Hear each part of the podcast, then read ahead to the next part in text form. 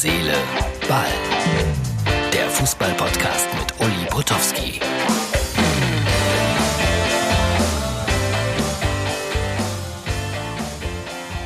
Herz, Seele, Ball, Ausgabe Nummer, oh, ich habe es mir gerade aufgeschrieben, 256 vom 29. April 2020. Ja, wieder zu Hause. Gestern das äh, tolle Fernsehstudio, heute in meinem klitzekleinen Büro. Äh, und ich habe es mir einfach gemacht, äh, Kollegen fragen, Kollegen antworten. Klaus Feldmann, Kollege von Sky, war mein Gesprächspartner. Vorher gibt's ein bisschen Werbung, so wie sich das gehört.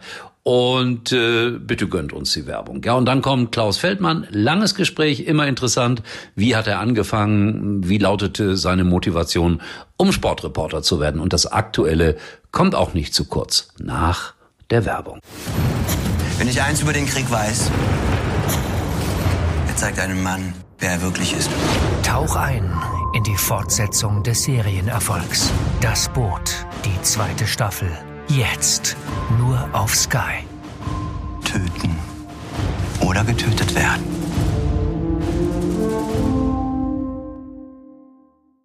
Atme ein. Du bist in Dhaka, Bangladesch. Bleib ganz bei dir. Du kannst niemandem vertrauen. Wenn du Schmerzen spürst, nimm sie als Geschenk. Sie zeigen dir, dass du noch lebst. Öffne die Augen, bevor es zu spät ist. Atme aus. Tyler Rake, Extraction. Nur auf Netflix. Kleine Händler stehen in diesen Zeiten vor großen Herausforderungen. Doch wir stehen hinter ihnen. Und wir alle können sie unterstützen. Denn bei eBay haben Zehntausende kleine Händler und Hersteller immer geöffnet. Für uns alle. Wir haben offen, damit alle Händler weitermachen können. eBay. Wer auch immer gesagt hat, zu Hause schmeckt's am besten, hatte so recht. Denn zu Hause ist, wo es McCain gibt. Probier jetzt die lecker knusprigen Pommes von McCain. Überall im Tiefkühlregal.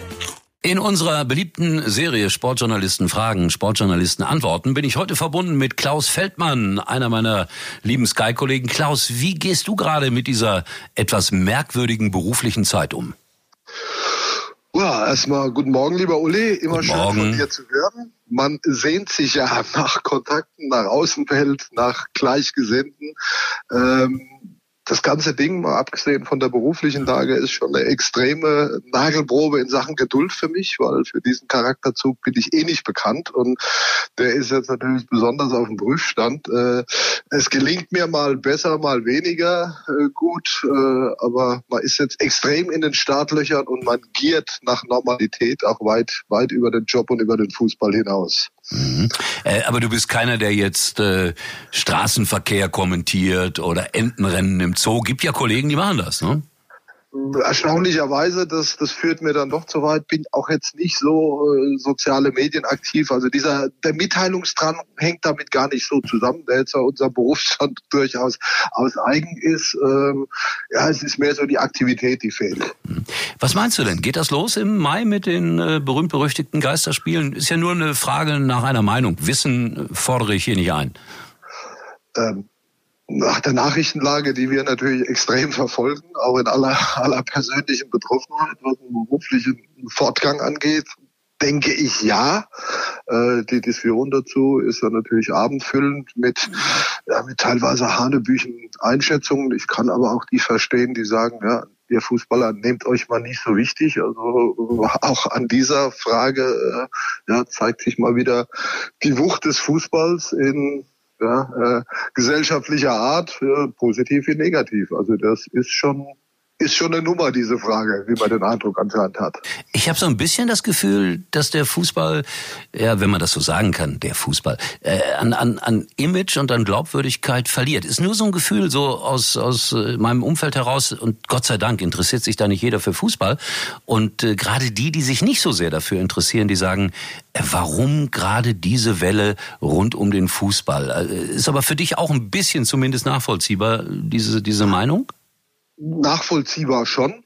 Äh, dass halt der Fußball kritisch gesehen werden muss, sollten wir Journalisten als allererste merken. Und wenn jetzt in, in der Zeit sich Sportsfreunde aus München hinstellen und die Forderungen und die Zahlungen im zweistelligen Millionenbereich nochmal hochschrauben und als 34-Jähriger die Laufzeit äh, ja, bis, bis zur Vollverrentung äh, hochschieben, ja, dann sind es schon Dinge, wo ich auch mal sagen würde, habt ihr nicht in die Zeitung geguckt, Jungs? Äh, das ist schon klar und das sind Dinge, die dann halt dieser Millionario-Wahrnehmung des Fußballs schaden. Äh, auf der anderen Seite ist er ja wirklich eine sehr liebenswerte, nette Ablenkung, die man ja eigentlich nicht mal per se runtersprechen muss. Und ja, wie wir alle selbst merken, es gibt Menschen, die hängen zu 100 Prozent, was ihr Alltagsein- und Auskommen äh, angeht, am Fußball. Und da reiche ich mich mal ein. Hm. Na schön, ich, ich äh, habe ein bisschen Angst um, ich setze das in Anführungsstriche, um meinen Verein Schalke 04, Werder Bremen soll es auch sehr, sehr schlecht gehen.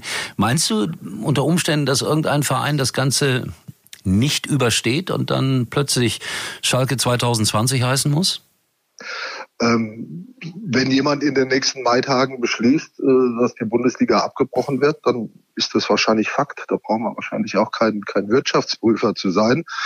Ähm, wenn weiter gespielt wird, werden sich alle nochmal durchwursteln, aber ich hoffe, dass dann ein bisschen Augenmaß, äh, was die Gehälter angeht und äh, ja auch was das Wirtschaften angeht, dass also Dinge schon schon verpfändet werden, die man noch gar nicht hat.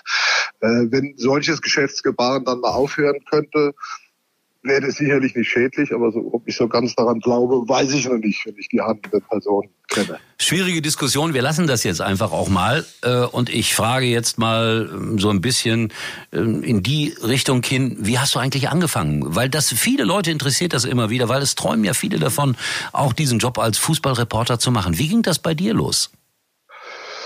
Äh, kurioserweise wusste ich mit 12, 13, 14, was ich mal werden wollte. Es kam immer alles, die ganze Fußballwahrnehmung aus dem Kicken selbst heraus. Und ich hatte so zwei befreundete Brüder, Zwillingsbrüder, die mich zum Fußball mitgenommen haben. Und die standen mal bei einem Kreisliga C-Spiel hinterm Tor und, haben kommentiert und haben gesagt, so, so einen Job wollen sie mal machen. Da habe ich gedacht, oh, cool, ich kannte das noch nicht.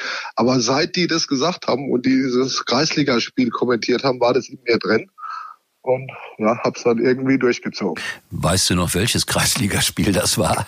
Äh, die gastgebende Mannschaft war mein Heimatverein, der TV Lampertheim. Äh, der Gegner wird nicht weit weg gewohnt haben in der Kreisliga C, aber den, den kenne ich nicht mehr. Und sind viele Tore in dem Spiel gefallen? Das bestimmt, weiß man meistens. Ja, immer in einer Kreisliga-Feine ein, ein herr, herrlicher Hartplatz mitten in der Stadt mit so einer hohen Steinmauer drumherum noch. Äh, auf den Flügelpositionen ist ein bisschen Rasen gewachsen aus grauer Vorzeit. ja, das kenne ich. Also ex, extrem romantisch. Ja, aber nicht das Schlechteste, um das Fußballspielen zu erlernen und um ihn dann auch wirklich zu lieben. Also das ist ja für mich immer noch ein Unterschied. Also es gibt ja viele Leute, die haben wahnsinnig viel Ahnung von Fußball. Aber ich sage immer, Herz und Seele schlägt Taktik. Jetzt bist du dran. Äh, abs absolut, absolut. Äh, meine Wahrnehmung kommt auch immer, wie eben schon gesagt, über, über das selber kicken. Du kannst mich auch im bayerischen Wald irgendwo aussetzen und spiele dann Bezirksliga KM2 gegen Regensburg 3. Das gucke ich mir an. Das gucke ich mir auch mit Spaß an. Einfach weil das Spiel als solches mich immer wieder reinzieht und fasziniert und deshalb verstehe ich auch diese Ultra-Wahrnehmung des Fußballs nicht. Wie einer 90 Minuten mit dem Rücken zum Spiel sitzt und trommelt und ich weiß, was da hinter ihm passiert, werde ich nie verstehen. Und deshalb tue ich mir auch relativ schwer, die Ultras zu verstehen und die auch jetzt so ernst zu nehmen, weil die im Kern des Spiels, worauf es doch ankommt, wer läuft wohin, wer grätscht wen weg und wann fällt das Tor, wer hat wo wie gestanden. Das ist so meine Fußballwahrnehmung seit, ja, seit ich fünf bin, die sich bis heute gehalten hat und die geht bis runter in die Kreisliga. Da hat sich auch eine Menge verändert, äh, was so Ultras und Anfeuerung angeht. Wollen wir aber heute auch nicht vertiefen. Sag mal, du hast auch eine Menge, Menge, Menge Leute kennengelernt in deiner, ich nenne das mal aktiven Zeit als Fußballreporter.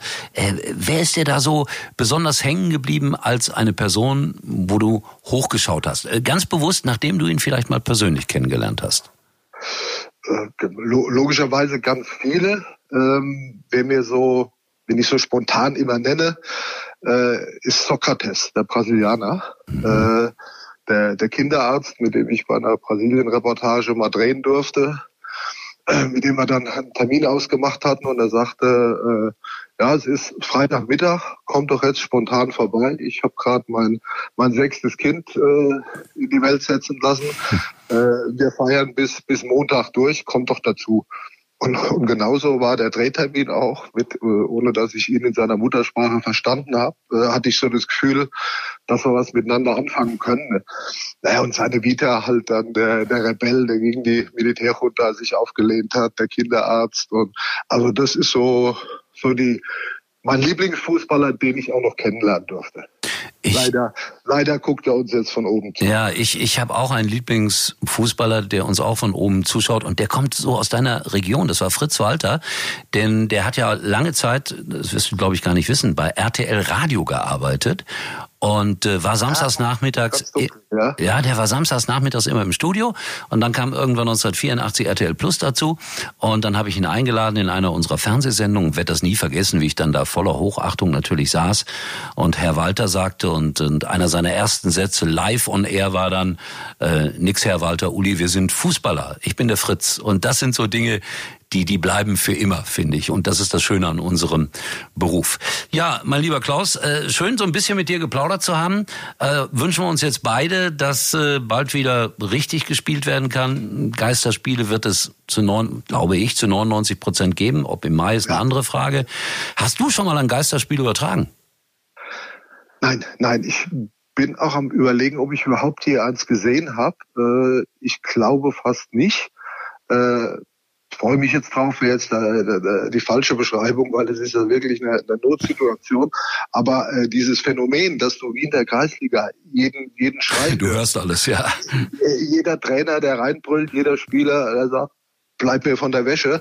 Äh, das das finde ich schon mal dann interessant auf, auf Bundesliga-Ebene mitzuerleben. Aber hoffentlich nicht als Dauerzustand. Ja, ganz sicher nicht. Also es kann vielleicht länger dauern, als wir alle denken, aber sicherlich nicht für immer. Ich habe mal ein Geisterspiel übertragen, lange, lange her, Juventus Turin gegen Hellas Verona. Das war damals im Europapokal der Landesmeister. Also das Mit war... Regel noch damals? Ja, genau. Der hat ja lange in Verona sensationell italienischer Meister geworden. Und äh, da gab es eine Platzsperre, weil das war unmittelbar nach der Heisel-Katastrophe, ja, äh, wo Liverpool ja gegen Juventus spielte. Und dann haben wir das übertragen. Das war nicht schön. Also um es mal vorsichtig auszudrücken, ganz merkwürdig. Da waren irgendwie 100 oder 200 Leute zugelassen. Also das, das, äh, ja, da, da spielte dann auch die, die Geschichte mit Heisel noch mit rein. War eine ganz merkwürdige Atmosphäre. Aber ich hoffe, wir machen alle das Beste daraus, wenn es denn jetzt mit den sogenannten Geisterspielen weitergeht. Klaus, wo sind deine Hunde? Äh, Hans-Peter, wollte ich gerade sagen, Hans-Peter Briegel hat bestimmt auch lange nicht auf das, auf das Sie bestanden. Äh, nee, ganz sicherlich nicht. Aber jetzt, äh, jetzt diese private Frage sei erlaubt. Ich weiß, du bist mit Hunden umgeben. Wo sind sie? Ich höre nichts. Absolute Ruhe bei dir. Ja, Gott sei Dank ist das Haus groß genug, dass äh, die Hunde im Moment die obere Etage und ich die untere Etage hab. Und äh, ja, damit sprichst du ein, ein Phänomen der Familie Feldmann an, äh, mit den großen Worten, äh, meiner Gattin, was für dich Fußball sind, für mich Hunde. Ich sagte, okay, wenn es so schlimm ist. Ich kann das absolut nachvollziehen, auch das mit den Hunden. Also lieben Gruß an die Ehefrau, an die Kinder und an die Hunde. Und ich hoffe, wir beide sehen uns dann in aller Kürze irgendwo auf einem Fußballplatz wieder. Ich weiß nicht, ob es äh, Field Reporter geben wird, aber ich wünsche mir das natürlich auch so mit, mit 20 Meter Abstand Interviews zu machen, wird auch lustig. Äh, ich wünsche mir, dass wir bald äh, wieder über Fußball berichten. Klaus, einen schönen Tag noch. Grüße zurück und ich freue mich jetzt schon drauf. Ich mich auch. Danke, tschüss Klaus. Uli, besten Dank. Bis Ciao. bald. Das war's schon für heute. Äh, immer die kleine Empfehlung, bitte schaut noch mal vorbei äh, bei, bei Facebook oder bei Instagram. Ich glaube, bei Instagram habe ich so eine kleine Geschichte drin, wie ich äh, Bücher durch Deutschland fahre. So als äh, DHL-Lieferant oder sowas. Und äh, morgen, kann ich schon mal ankündigen, gibt's einige O-Töne von Wolfgang Bosbach, dem Kanzler der Herzen, der sich bei mir auch weltexklusiv natürlich zum Thema Geisterspiele und so weiter geäußert hat. Und der Mann versteht was vom Fußball, wäre ja fast Präsident beim ersten FC Köln geworden. So, das war's für heute. Tschüss, bis morgen. Uli war übrigens mal Nummer eins in der Hitparade. Eigentlich können Sie jetzt abschalten.